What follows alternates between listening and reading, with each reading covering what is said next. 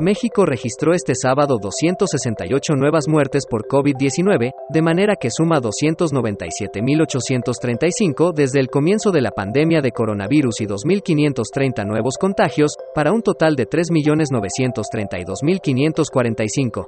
México se mantiene como el cuarto país con más muertes por COVID-19, detrás de Estados Unidos, Brasil y la India. Cientos de quejas atiborran las redes sociales porque las tarifas en plataformas de transporte como Uber y Didi se dispararon sin alguna explicación de parte de las empresas. Muchos usuarios mencionaron que optaron por tomar taxis de sitio y tradicionales. La Comisión Reguladora de Energía publicó la lista actualizada con el precio máximo del gas LP para la semana del 19 al 25 de diciembre, tanto en la Ciudad de México y el Estado de México, como en el interior de la República Mexicana, el precio de gas tuvo una reducción de precio en comparación con la semana anterior.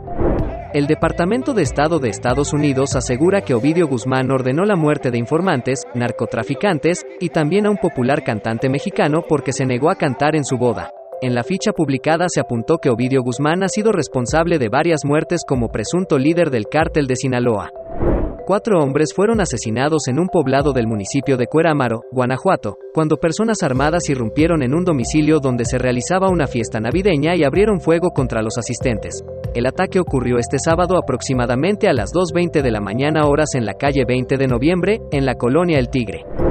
Texas comenzó la construcción de su propio muro en la frontera con México, aseguró el sábado su gobernador, el republicano Greg Abbott, quien criticó al gobierno federal por no hacer lo suficiente para detener la inmigración clandestina.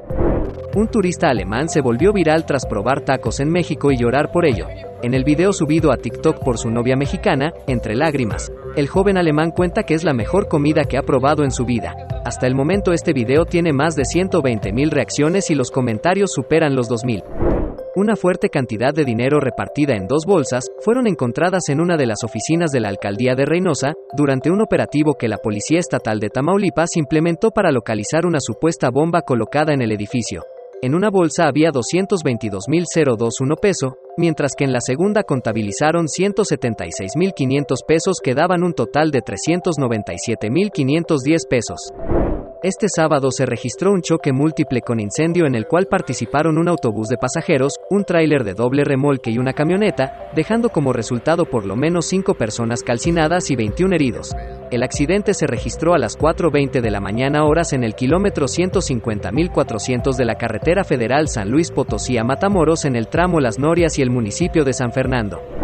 El devastador tifón Rai dejó a su paso muerte y destrucción en Filipinas. Al menos 75 muertos y decenas de desaparecidos fueron reportados durante el sábado.